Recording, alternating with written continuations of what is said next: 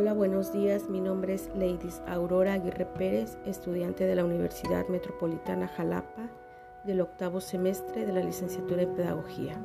Les hablaré de la evaluación cualitativa y cuantitativa. La evaluación, como uno de los elementos esenciales e inseparables del proceso de enseñanza-aprendizaje, constituye una forma de aprender y de enseñar de manera participativa, compartida, regulada y sobre todo significativa partiendo de las necesidades, intereses y motivacionales reales de los alumnos.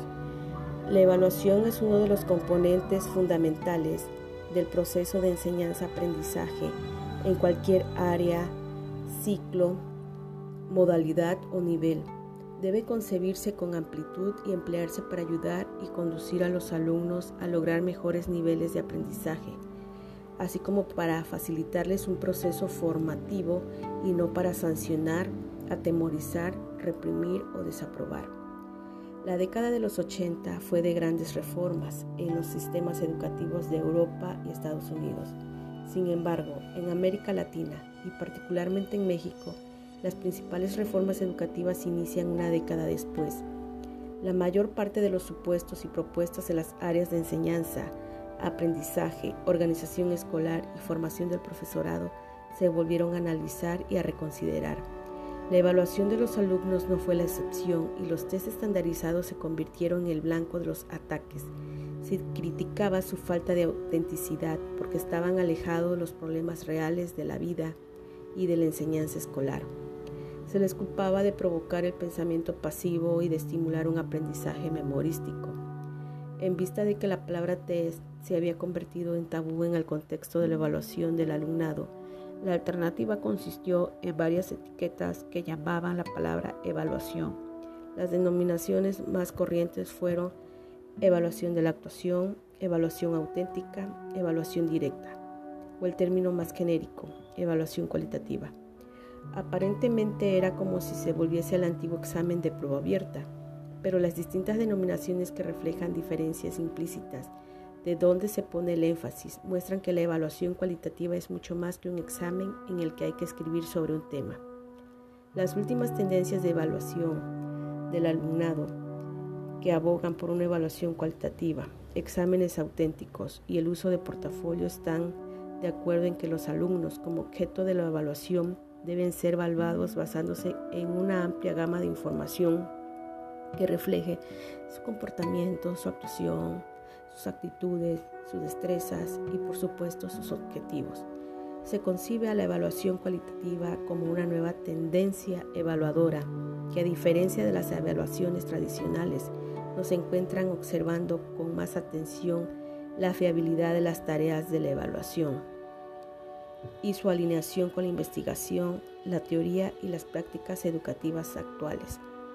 La evaluación cualitativa ha generado cierto agrado y resonancia en los últimos años al proponer un proceso de enseñanza-aprendizaje desde niveles más integrales y holísticos. Se dice holístico porque toma en cuenta varios elementos que intervienen en la evaluación, los objetivos, procesos, métodos, recursos, contexto e instrumentos. Al respecto, Alfaro en 1996 96 expresa que la evaluación cualitativa se percibe como un proceso de investigación integral, la cual aporta evidencias diarias de la participación del estudiante en la práctica académica. Esta evaluación acentúa la importancia de observar e interpretar situaciones y experiencias más que resultados numéricos y situaciones controladas, como lo hace la evaluación cuantitativa la evaluación cualitativa invita a la evaluación permanente con el objetivo de retroalimentar y reorientar a lo largo del proceso educativo para lograr mediar esas prácticas. Es necesario plantearse, plantearse estrategias e instrumentos que respondan a cómo evaluar. La evaluación es percibida como un asunto de instrumentos y procedimientos. Esta concepción es herencia del modelo tecnológico racional de la evaluación que considera la enseñanza como una cuestión técnica y operativa. Desde esta perspectiva, la preocupación central del profesor consiste en saber diseñar instrumentos, exámenes, listas de cotejo, escalas de observación, test, etc., que sean objetivos, válidos y confiables, con la ilusión de que estos atributos supuestamente científicos le dan un fundamento a la evaluación, evitando sesgos y la contaminación de los valores. Tradicionalmente el alumno ha sido el único objeto de evaluación. Por fortuna en los últimos años las cosas han empezado a cambiar y el examen, la técnica predominante, por no decir que la única, esta fe ciega en el examen como medio de valoración del aprendizaje del alumno ha sido la causa principal de tanto fracaso escolar en la enseñanza de nuestro país. El examen solo mide un tipo de aprendizaje centrado en la dimensión cognitiva y por sus propias limitaciones y técnicas no es posible que incluya otros tipos de aprendizajes y procesos que son fundamentales en la educación. Aun cuando las pruebas de ensayo ofrecen un poco más de posibilidades por sus ítems de carácter abierto, que las pruebas objetivas siguen siendo pobres en el desarrollo, por ejemplo, el pensamiento creativo e imaginativo, además que beneficia a los alumnos que tienen facilidad para redactar y expresar sus ideas por escritos, mientras que perjudica a los alumnos que no poseen estas cualidades. Si reconocemos que ningún individuo aprende de la misma forma que otro, que cada alumno tiene su propio estilo y ritmo de aprendizaje y que el aprendizaje es un proceso multidimensional y cambiante, pues entonces resulta contradictorio pretender medirlo siguiendo solamente una única vía. Además, al diversificar los procedimientos de evaluación, estamos dando oportunidad a los alumnos para que se expresen de diferentes formas y no solo beneficiando a los que tienen habilidades para las pruebas objetivas o, exámenes de tipo ensayo. Consideramos que no se trata de desechar el examen como técnica de evaluación del aprendizaje del alumno, aunque está claro que su pertinencia dependerá de ello que se evalúa, la capacidad de quien diseña el instrumento y sobre todo de que se combine con el empleo de otras técnicas. La evaluación cuantitativa, que no es otra cosa aquella inspirada en la teoría de la medición. El uso de test o pruebas objetivas solo ha logrado que los alumnos memoricen datos, fechas, nombres, cifras, ideas, conceptos, teorías, etc., sin que entiendan cabalmente el porqué y para qué de los fenómenos sociales, políticos, económicos y culturales que acontecen a su alrededor. Tal idea de lo educativo conlleva que el estudiante adquiera montañas de información, pero escasa o nula información. Otro, error de los, otro de los errores frecuentes en los que incurre el profesor como evaluador consiste en centrar su atención en el producto perdiendo de vista el proceso. Realiza una evaluación sumativa a través de un examen final antes que una evaluación formativa. Lo que importa es que el alumno tenga el producto final y no cómo lo consigue. Es decir, el esfuerzo, la perseverancia, la responsabilidad, el interés son cualidades poco valoradas. Así las cosas, el alumno aprende pronto. Lo que realmente cuenta para el profesor es el resultado obtenido en los exámenes o las puntuaciones de las pruebas, y no tanto la participación, los ejercicios diarios, las actividades, extraclases o de investigación en la biblioteca. En definitiva, su actuación diaria en el aula o fuera de esta. No obstante, lo anterior. Lo anterior no significa que la evaluación no deba tomar en cuenta los productos. Lo que se pretende advertir es de los riesgos que entraña una enseñanza que solo toma en cuenta el producto y no el proceso. Lo más sano es que haya un equilibrio entre ambos elementos. El evaluador, al centrarse en el producto, está realizando una evaluación cuantitativa que se expresa mediante números, porcentajes, medias, promedios, en detrimento de una evaluación cualitativa que tomaría en cuenta aspectos más difíciles de evaluar, dado su carácter subjetivo, porque son fundamentales en el proceso educativo. Por ejemplo, la actitud del alumno en el aula, el interés y compromiso con la materia, el esfuerzo, la asistencia, la participación, la colaboración, la cooperación con sus compañeros. De hecho, todos los profesores valoran los aspectos antes mencionados, solo que lo hacen de manera informal. es evidente que la evaluación informal condiciona fuertemente la evaluación formal. Se acepte o no se acepte, aquella se encuentra presente en los juicios de evaluación diarios que realiza el profesor desde el primer día de clases. Se, se, trata entonces de hacerlo explícito y concederle peso en la evaluación global y no solo considerar los resultados de examen o de un trabajo. Dos tendencias, una cuantitativa y la otra cualitativa. La primera centra su atención exclusivamente en la cantidad de productos y resultados efectuados.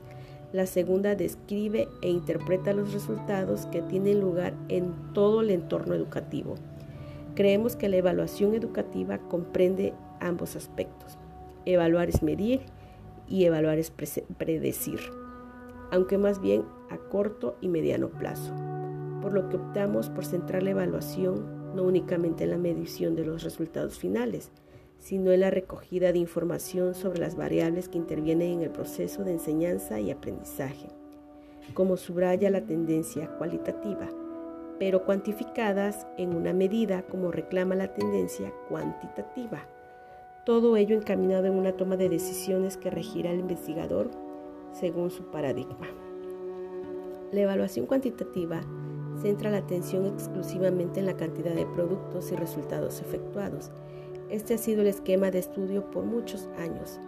En este sentido, la evaluación cuantitativa está basada en factores de medición, en los cuales se determinan conocimientos de un estudiante, ya sea mediante sistemas de pruebas escritas, orales o de ejecución. Es importante destacar que la evaluación cuantitativa mantenida por muchas décadas, nos obliga como evaluadores a obtener una mejor y concreta formación profesional, apegada a la nueva cultura evaluativa, con el fin de romper con este esquema de convertir la evaluación en una simple cuantificación del conocimiento.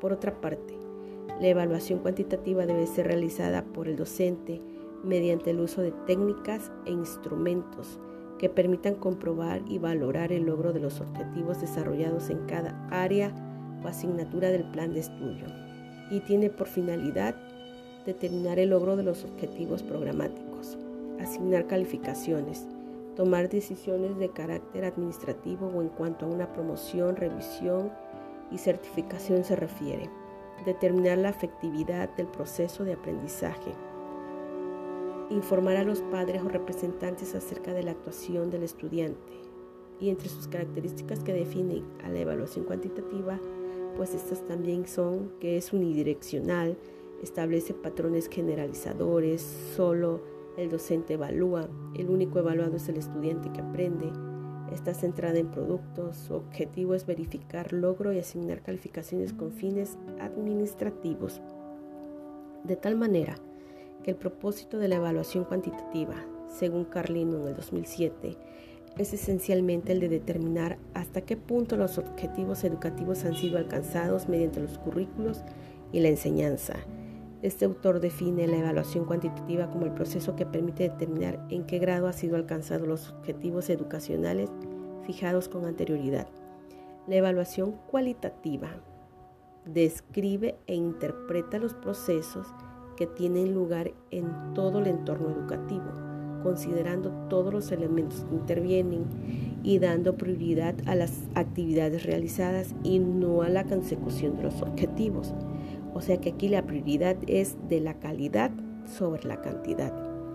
Sus características son que es multidireccional, es individualizada, evalúan todos los que participan en el proceso de enseñanza-aprendizaje, todos los actores y factores que intervienen en el proceso educativo son evaluados, están presentes en cada una de las fases del proceso. Sus fines son pedagógicos, ya que diagnostican, informan, reorientan, valoran y verifican logros. Por lo tanto, la evaluación cualitativa es aquella donde se juzga o valora más la calidad tanto del proceso como del nivel de aprovechamiento alcanzado de los estudiantes que resulta de la dinámica del proceso de enseñanza-aprendizaje. La misma procura por lograr una descripción holística, esto es, que intenta analizar exhaustivamente con sumo detalle tanto la actividad como los medios y el aprovechamiento alcanzado por los estudiantes en la sala de clase. Así es que la evaluación tradicional, que es la que predomina en la, en la educación, así como en distintos niveles educativos, se centra en la, valoración de conocimientos antes que en el desarrollo de habilidades y competencias cognitivas. Mientras más datos, hechos y conceptos el alumno sea capaz de memorizar y reproducir en el examen, mejor. Y no es que la adquisición de conocimientos y la memorización de datos deban rechazarse, no, pues es innegable su importancia en el proceso de aprendizaje. Lo malo está cuando la enseñanza los adopta como ejes centrales promoviendo así un aprendizaje memorístico, reproductor y acrítico. Además, este tipo de enseñanza tiende a destacar el aprendizaje de contenidos cognitivos, prestando poco o ninguna importancia al aprendizaje de actitudes y valores. La conducta humana queda dividida en dos partes, por un lado la mental y por otro lado la afectiva. Y estas partes no se abordan de forma integral, como si el alumno fuera solo una mente que disciplinar sin sentimientos y valores. Este tipo de educación que ha descuidado la dimensión afectiva y de valores de los educandos tiene su reflejo en la crisis de valores que padece actualmente nuestra sociedad. Aunque obviamente sería injusto culpar solamente a la escuela de esta crisis, pues el asunto es más complejo y comprende a las otras instituciones que educan y socializan a los individuos. Por lo tanto, hoy en día se puede promover una evaluación que esté orientada por la descripción de logros, avances y alcances de los estudiantes en el desarrollo de los procesos de aprendizajes cualitativo, pero que a su vez se oriente en el uso de registros con escalas de calificación, ya sea estas numéricas o literales, de estos logros y avances y alcances de los mismos en dicho proceso de aprendizaje cuantitativo, ya que existe suficiente evidencia empírica de su aplicabilidad con relativo éxito en diferentes contextos educativos. Es evidente que el modelo tradicional de evaluación ya no responde a las nuevas exigencias de la enseñanza, ya que debe de estar centrada en la formación de un individuo crítico, reflexivo, autónomo, responsable, creativo y comprometido con su comunidad. Por tanto, es necesario dar un paso a una nueva forma de concebir el proceso de enseñanza-aprendizaje y por ende la valoración de los logros de los alumnos la evaluación cualitativa nos ofrece esa posibilidad de realizar una apreciación más auténtica, integral y justa. Pero para que esta propuesta evaluadora pueda adquirir carta de naturaleza en nuestro sistema de enseñanza, es indudable que se requieren cambios significativos, entre ellos un serio replanteamiento de todo el currículo, que incluye especialmente los conceptos de enseñanza, aprendizaje y evaluación por parte del profesorado y los responsables de hacer la política educativa durante el planteamiento de una evaluación integral. Las actividades de aprendizaje son insumos importantes en la valoración del proceso de aprendizaje, en donde se reconocen las fortalezas y las debilidades por medio de la retroalimentación. Esta dinámica permite abrir espacios de intercambio que reorienten, ajusten y mejoren el proceso según el logro de los objetivos planteados individual y colectivamente.